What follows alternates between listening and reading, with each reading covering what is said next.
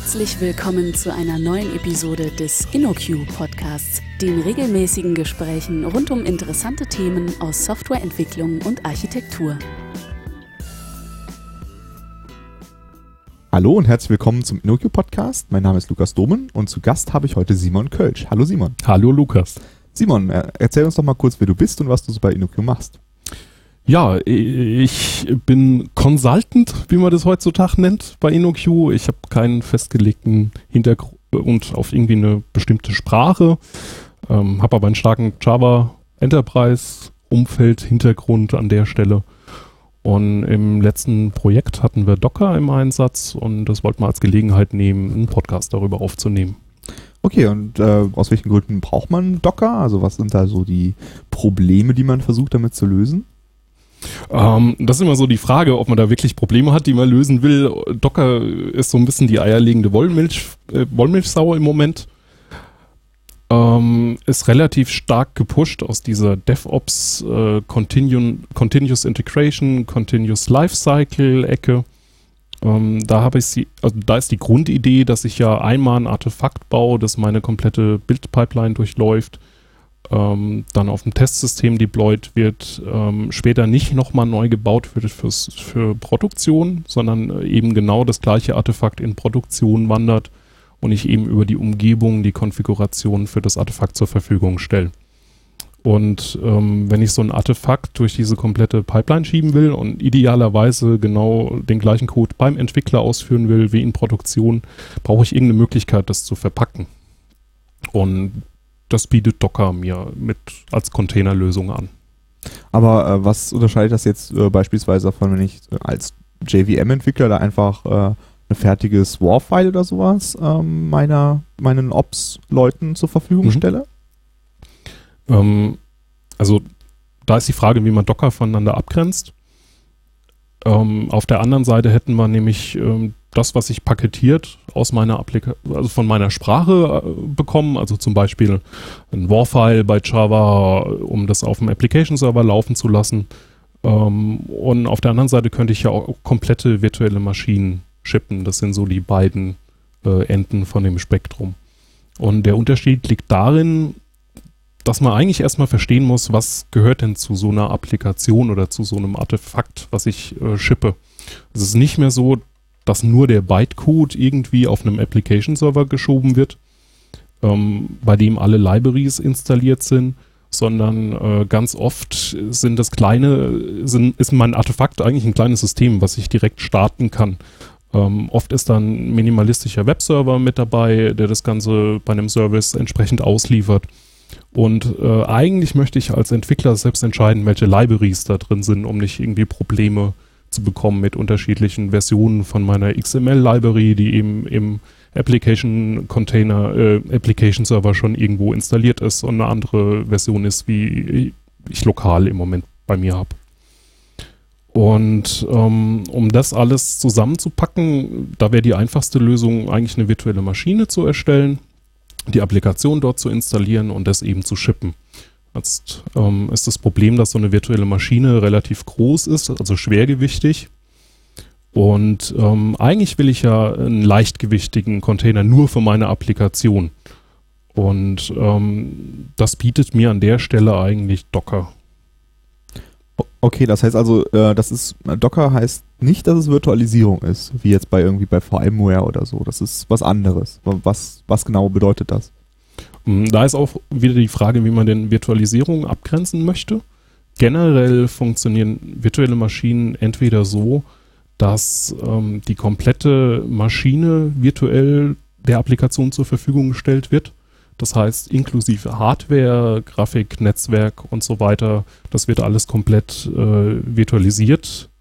Und ähm, die andere Variante, die ein bisschen leichtgewichtiger ist, da läuft dann ein Hypervisor und ähm, der Hypervisor mappt quasi meine reale Hardware in meine virtuellen Maschine. Das heißt, ich habe nicht nochmal diesen Overhead mit äh, einer virtuellen Netzwerkkarte. Das wird komplett entsprechend durchgereicht. Das macht dann eben der Hypervisor.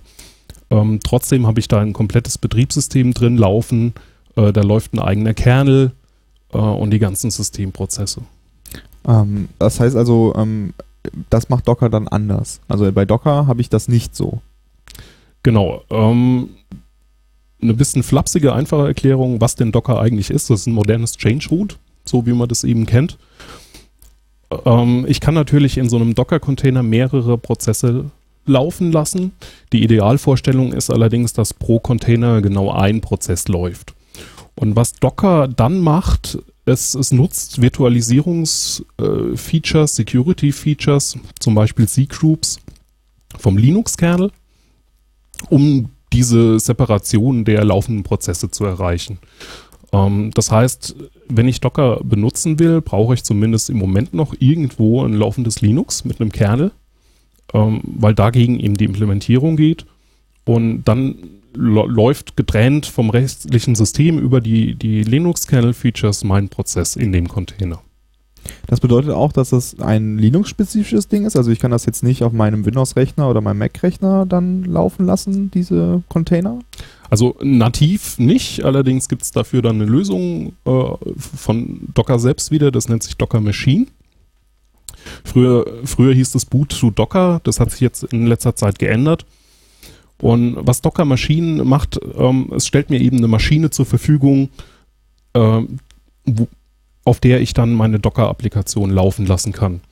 Ähm, physisch sieht es so aus, dass ein VirtualBox installiert wird, in dem ein Linux installiert ist, was dann hochfährt und eben diesen Kernel zur Verfügung stellt und auf dieser Docker-Maschine laufen dann alle meine Docker-Container.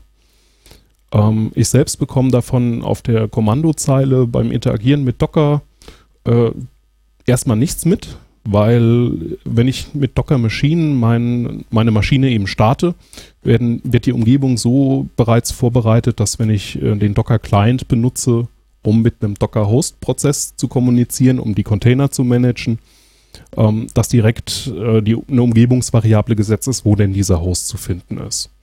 Und somit habe ich halt eben die Möglichkeit unter einem Mac oder auf einer Windows-Maschine äh, trotzdem mit Docker zu arbeiten. So native Unterstützung für Docker, das wird wohl noch eine Weile dauern. Okay, verstehe ich. Ähm, und wenn ich mir das jetzt so vorstelle, dann haben, haben wir jetzt diese verschiedenen Prozesse, die da irgendwie ähm, virtuell sich diese Sachen teilen und abgegrenzt voneinander sind, aber es gibt ja auch noch andere ähm, Ressourcen, auf die man so zugreifen muss als Programm. Also beispielsweise möchte ich vielleicht Daten irgendwo hinschreiben. Wie funktioniert das denn in Docker? Wie kann ich denn damit äh, Daten umgehen? Genau, die Grundidee bei Docker ist die, dass erstmal die Daten, die im Container anfallen, auch in diesem Container liegen. Und wenn dieser Container beendet wird und äh, irgendwie gelöscht wird, dann sind diese Daten auch weg. Und ich habe erstmal keine, keine Möglichkeit, da direkt zu interagieren. Als nächstes äh, gibt es seit Docker 1.8 die Möglichkeit, Daten in einen laufenden Container zu kopieren. In Versionen vorher konnte ich auch schon beliebig Daten aus dem Container heraus kopieren. Alles, was ich irgendwie behalten will und über einen Container-Neustart retten will, wird über ein Volume zur Verfügung gestellt.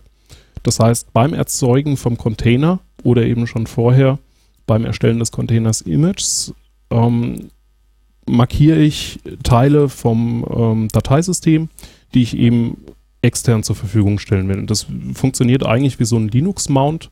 Ähm, ich habe dann die Möglichkeit, ein Verzeichnis aus meinem Host direkt in den Container zu mounten, zum Beispiel Konfigurationsdateien für diesen äh, Container oder ähm, ein Verzeichnis, in dem ich gerne Logdateien später äh, auf die zugreifen möchte und äh, die Daten bleiben so quasi über Container-Neustarts und so weiter persistent erstmal zur Verfügung. Okay. Ähm, und äh, wie ist es dann beispielsweise mit Netzwerk? Also meine Applikation möchte jetzt mit einer anderen Applikation sprechen äh, oder vielleicht auch von außen erreichbar sein, weil es irgendwie ein HTTP-Service zur Verfügung steht. Wie mache ich das dann? Also bei Docker funktioniert es so, dass es ein ähm, virtuelles Netzwerkinterface, das Docker 0 gibt. Das hat eine IP-Adresse und jeder ähm, Docker-Container, der hochgefahren wird, bekommt dynamisch eine IP in diesem Hostnetzwerk. Ähm, wenn ich jetzt hingehen möchte und zum Beispiel meine Applikation ganz viele Ports öffnet, die ich aber eigentlich außen nicht verfügbar machen will, sondern eben nur den Port 80, Ähm, dann würde ich beim Erzeugen des Containers, also wenn der gestartet wird, würde ich ein Port-Mapping mit, mit angeben. Und in diesem Port-Mapping mappe ich dann eben diese Container-Ports auf die Ports von meinem Host-System. Das heißt, ich könnte den Port 80 aus dem Container auf einem Port 8080 in meinem Docker-Host zur Verfügung stellen. Ähm, was da eigentlich passiert, sind simple IP-Tables-Einträge, die dann von Docker automatisch angelegt werden. Da gibt es eine IP-Tables-Chain, die heißt Docker. Äh, und der Docker-Host kümmert sich aber eigentlich um das Managen von diesen Regeln. Also faktisch habe ich einen Parameter minus Pi und da gebe ich an 80, also 80, Doppelpunkt 80 und damit haben wir den Port 80 gemappt dem Docker-Host. Wenn ich ähm, an der Stelle diese Komplexität gar nicht haben will, und da auch keine Separierung, habe ich auch die Möglichkeit, den Stack direkt vom Host im Container zur Verfügung zu stellen. Ähm, das heißt, jeder Port, der im Container geöffnet wird, das ist genau der gleiche Stack wie auf dem Host. Okay. Ähm, aber das hat dann ja sicher Nachteile, wenn ich irgendwie mehrere Container gleichzeitig auf einem Host laufen lassen möchte. Genau, ich äh, muss halt irgendwo meine Ports managen. Das nimmt mir Docker auch nicht ab. Aber ich kann zum Beispiel ne, so klassische HTTP äh, Alternative Port 8080, ich kann irgendwie jede Applikation auf dem Port 8080 laufen lassen und dann zur Laufzeit beim Starten entscheiden, wie das Binding ist. Ähm, wenn ich das eben nicht mache und den äh, IP-Stack vom Docker Host benutze, äh, hätte ich an der Stelle halt Port-Kollision und müsste die Konfiguration schon beim Entwickeln festlegen. Mhm. Äh, du hast jetzt eben gesagt, ähm, dass, äh, dass man das beim Erzeugen des Docker-Containers machen kann. Äh, wie erzeuge ich denn so einen Docker-Container? Also ist da irgendwie ein Tool für oder schreibe ich da irgendeine Datei oder wie funktioniert das?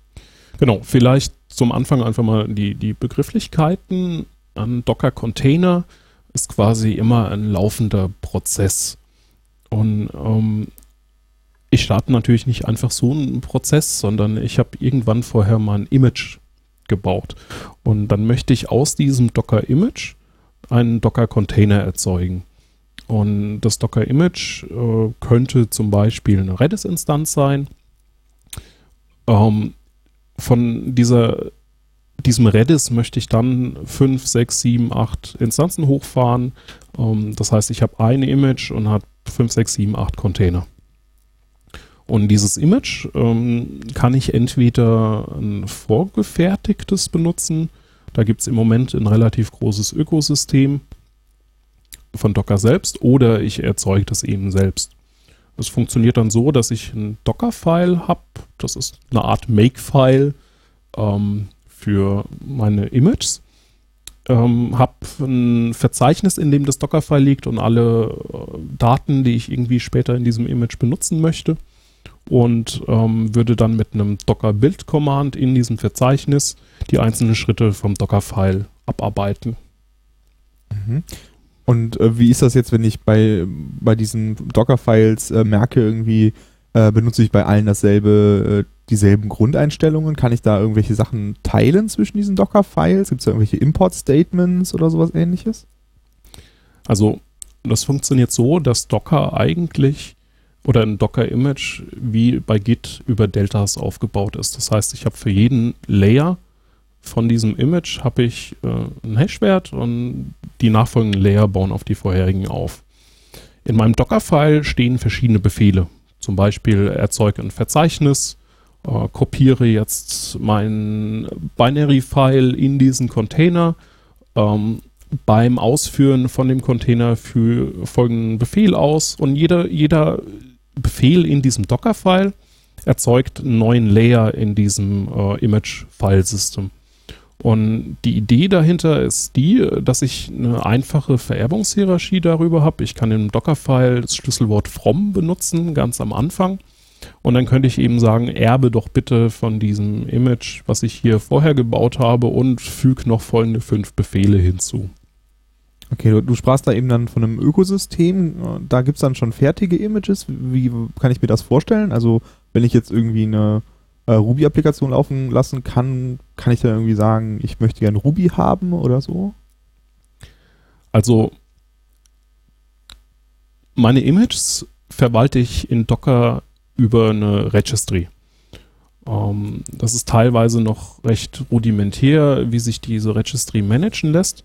Aber wenn ich diese Registry benutzen will, würde ich das mit, wie man das auch von Git her kennt, mit einem Git Push und einem Git Pull, das wäre bei Docker ein Docker Push und ein Docker Pull, ähm, benutzen, um darüber meine ähm, Images auszutauschen. Und was Docker zur Verfügung stellt, ist der Docker Hub.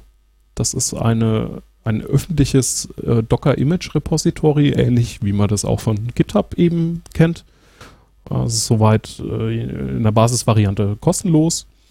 Und äh, inzwischen findet man eigentlich fast jedes Projekt bei Docker Hub in dieser offiziellen Registry und kann da teilweise offizielle, teilweise inoffizielle Images mit zum Beispiel einem fertigen Node, mit einem fertigen Debian als Basis-Image oder direkt einen C-Advisor ziehen.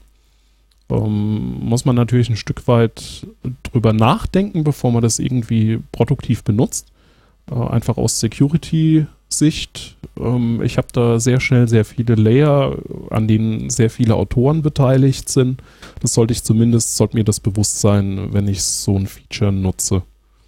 Also das Problem ist ja auch nicht von Docker allein, das findet man ja auch im Umfeld von, von anderen. Also wenn man ja Node anguckt, so ein npm-Install zieht auch ganz schön viele Pakete aus dem Netz und bei Java so ein Maven-Build zieht auch relativ viele Abhängigkeiten in mein Projekt rein, über die ich keine Kontrolle habe. Aber äh, damit habe ich eigentlich ein recht komfortables Interface, um irgendwie ähm, meine Images abzulegen und auf Maschinen zu verteilen. Okay, also ich ähm, kann, kann dann also quasi mehr entscheiden, ob ich von meinen eigenen Images erbe oder von Images, die irgendjemand anders mir bereitgestellt hat. Genau. Aber das ist eine einfache Vererbung. Ich kann jetzt nicht irgendwie zwei Quellen angeben. Richtig, das sind immer nur Deltas zu dem vorhergehenden Layer. Okay, das kann, das kann ich mir gut vorstellen. Ähm, aber wenn du hast am Anfang gesagt, äh, dass da eigentlich immer nur ein Prozess drin ist. Jetzt brauche ich vielleicht für meine Anwendung einen Container, in dem Ruby läuft, äh, weil da meine Rails-Anwendung drin läuft und einen Container, da läuft meine Postgres-Datenbank zum Beispiel drin. Äh, kann ich, wenn ich das jetzt irgendwie laufen lassen will, muss ich dann beide irgendwie separat starten oder kann mir der Docker irgendwie auch bei Dependencies irgendwie zwischen verschiedenen Maschinen helfen? Da gibt es natürlich auch eine Lösung von, von Docker zu, die sich äh, in letzten Monaten entwickelt hat. Und zwar nennt die sich Docker Compose. Und ähm, ich kann natürlich einfach einen Weg wählen an der Stelle und eben einen Container bauen und da ist dann eben alles drin. Aber genau wie du das jetzt in dem Beispiel genannt hast, ähm, es fühlt sich erstmal falsch an, seine Applikation mit der Datenbank zusammen in einem Container laufen zu lassen. Das ist am Ende nicht mehr leichtgewichtig, das ist schwierig zu administrieren. Das Schöne bei Docker ist ja, ich kann so einen Container äh, ohne Probleme stoppen, auf eine andere Maschine schieben und da wieder hochfahren. Ähm, wenn ich da noch die Datenbank mit drin habe, ist das eigentlich äh, eine blöde Idee. Und ähm, deswegen besteht meine Applikation in der Regel aus mehreren Containern. Und Docker Compose funktioniert so, ich habe ein YAML-Config-File. In diesem YAML-Config-File beschreibe ich alle Container-Images, von denen ich gerne eine Instanz haben möchte, die Konfigurationsparameter, also zum Beispiel die Volumes und das Port-Mapping und ähm, dann rufe ich eigentlich nur Docker Compose und mein YAML-File auf und dann sorgt Docker Compose dafür, dass diese Images gezogen werden, die Container gestartet werden und dann meine Applikation läuft. Das heißt also, die Docker Compose ist äh, für, meine, für die Entwicklungsumgebung gedacht, nicht dann für die Produktion. Docker Compose lässt sich so eigentlich auch auf der Produktion mhm. benutzen. Dann hätte ich zum Beispiel unterschiedliche Docker Compose Files, ähm, wenn ich irgendwie Environment ändern will und so weiter, das könnte man darüber ablegen, zum Beispiel. Mhm. Okay, aber wenn ich jetzt in der Produktion bin, äh, ich meine, wenn man jetzt so eine klassische Web-Applikation hat, dann hat man vielleicht eine Dat einen Datenbankserver und äh, irgendwie vier äh, Applikationsserver. Ähm, kann ich, wie, wie mache ich das denn dann, äh, dass, dass ich da mehr hochfahre als jetzt in meinem, äh, in meinem Development Environment? Kann ich da irgendwie magisch skalieren, wie man das in der Cloud heutzutage machen kann? Ähm, das hängt natürlich immer von, von Gegebenheiten von der Applikation ab und so weiter. Es gibt Docker Swarm. Das ist ein äh, Scheduler für einen Cluster. Da ist die Idee, dass ich eben nicht nur einen Docker-Host habe, sondern eben, wie das so in der Cloud ist, wenn ich denn möchte, 20, 30 oder 40. Ähm, und da kann ich natürlich äh, zum Beispiel Amazon-Instanzen drunter liegen haben, die dann plötzlich meine Docker-Hosts sind. Und äh, was Swarm an der Stelle für mich tun kann, ist nämlich den Container nehmen und auf eine Maschine, die ich unter Umständen vorher über Metadaten entsprechend definiert habe, ähm, in, in dieser Cloud verteilt und sich dann eben um darum kümmert, dass die Container auch laufen. Wenn ein Container durch einen Fehler auf einen Exit läuft und, und der Prozess terminiert, könnte Swarm dafür sorgen, dass der Container wieder auf einem anderen Host neu gestartet wird. Das wären die Features, die ich darüber irgendwie abbilden kann. Also der sorgt dafür, dass die Sachen gut verteilt werden auf den Maschinen und äh, kann dann auch dafür sorgen, dass wenn was abstürzt, was neu gestartet wird. Oder? Genau. Okay. Äh, Gibt es da auch andere Lösungen für außer das äh, Docker Swarm oder ist das ähm, so das Einzige, was da auf dem Markt gibt? Mm, also es gibt ja im Moment relativ viele Lösungen gefühlt. Äh, erscheint da jede Woche eine neue Cluster-Cloud-Lösung. Ähm, gibt ja ein Kubernetes, es gibt ein Mesos, ähm, es gibt CoreOS, die bringen alle einen, einen Cluster-Scheduler mit, der sich eben um so Dinge kümmert. Ähm, bei CoreOS ist das zum Beispiel Fleet. Ähm, von HashiCorp ist vor, vor wenigen Monaten ähm, Nomad erschienen. Ähm, also Lösungen gibt es da eigentlich mehrere. Swarm okay. ist auch noch nicht so alt. Ähm, ich weiß jetzt nicht ganz genau, wie die Version, Versionierung war, aber das ist im Laufe des Jahres auch erst äh, aus der Beta rausgelaufen, ich glaube im August.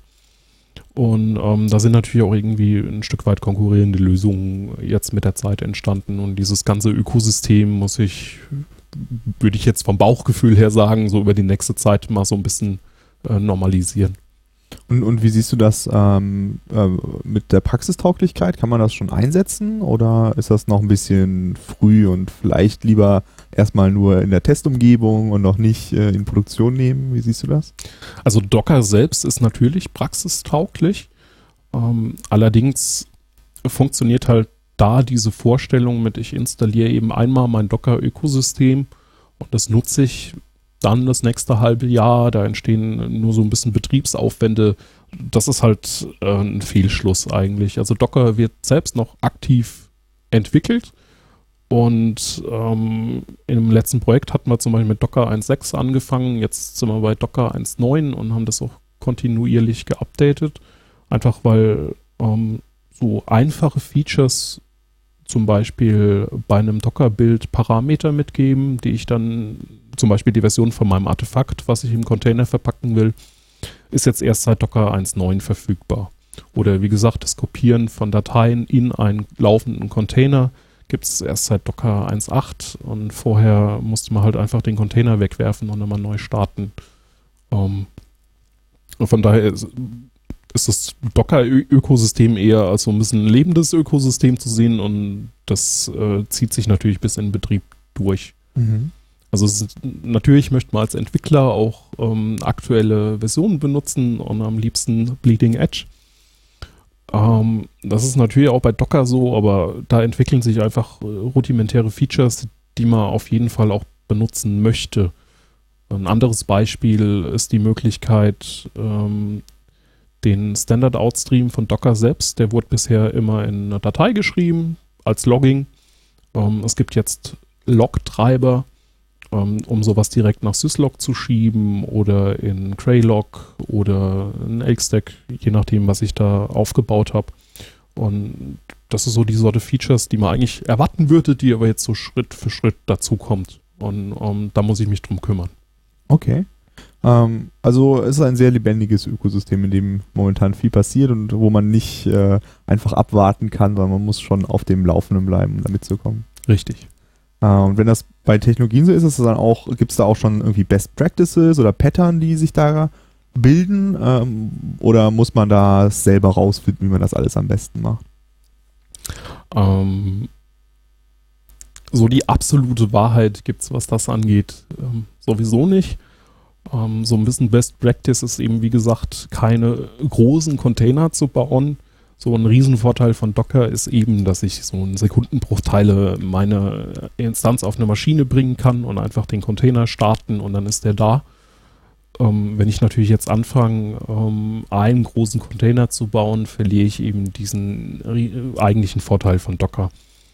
Ähm, das nächste ist von der Idee her so ein bisschen, ich habe zum Beispiel in meinem Container die Möglichkeit, eine Art Log-Forwarder nochmal zur Verfügung zu stellen. Das heißt, dass meine Applikation nur nach Standard Out loggt, wie das ja so 12-Factor-App-mäßig äh, so als Best Practice auch, auch genannt ist. Und wenn ich jetzt mir vorstelle, ich habe einen Host, aus, auf diesem Host laufen 30 Docker-Container, dann möchte ich vielleicht nicht 30 Mal einen Prozess im Container noch zusätzlich laufen haben, der sich nur darum kümmert, die Logdaten weiterzuschieben. Ähm, deswegen gibt es ein Pattern, das nennt sich Sidekick-Pattern, könnte man eigentlich sagen. Da ist die Idee, dass ich eben solche Dienste in einen eigenen Container packe. Der Container hat erweiterte Rechte, um zum Beispiel die Logs aller anderen Container lesen zu können. Also Docker hat da auch eine sehr lebendige API, die ich nutzen kann. Und ähm, das hatte eben den Vorteil, dass eben nur ein Container läuft und eben nicht äh, 30 Prozesse davon. Was nächstes, wenn ich Monitoring habe, möchte ich eigentlich nicht, zum Beispiel, man würde Prometheus nutzen, möchte ich eigentlich nicht äh, irgendwelchen Exporter in diesen 20, 30 Containern laufen haben, sondern äh, da würde mir eigentlich einer reichen. Und äh, dann würde man eben als Sidekick-Container ähm, zum Beispiel Z-Advisor, um die Metriken zu exportieren, hochfahren und hat eben nur einen Prozess am Laufen. Okay, also es klingt so, als würde da viel passieren und man hätte viel Auswahl, was man da so machen kann. ja, dann äh, bietet sich das ja vielleicht an, äh, da über andere Themen auch noch in einer weiteren Folge zu sprechen.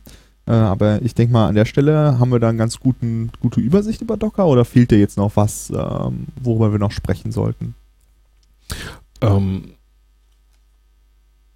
also grundsätzlich ist, ist, ist, das Thema Docker eben sehr lebendig und eigentlich müsste man da um, wie in anderen Podcasts äh, drei, vier Stunden drüber reden, aber ich denke, für so eine halbe Stunde haben wir soweit alles Wichtige erstmal zusammengefasst. Gut, dann äh, vielen Dank äh, und äh, den Hörern bis zum nächsten Mal.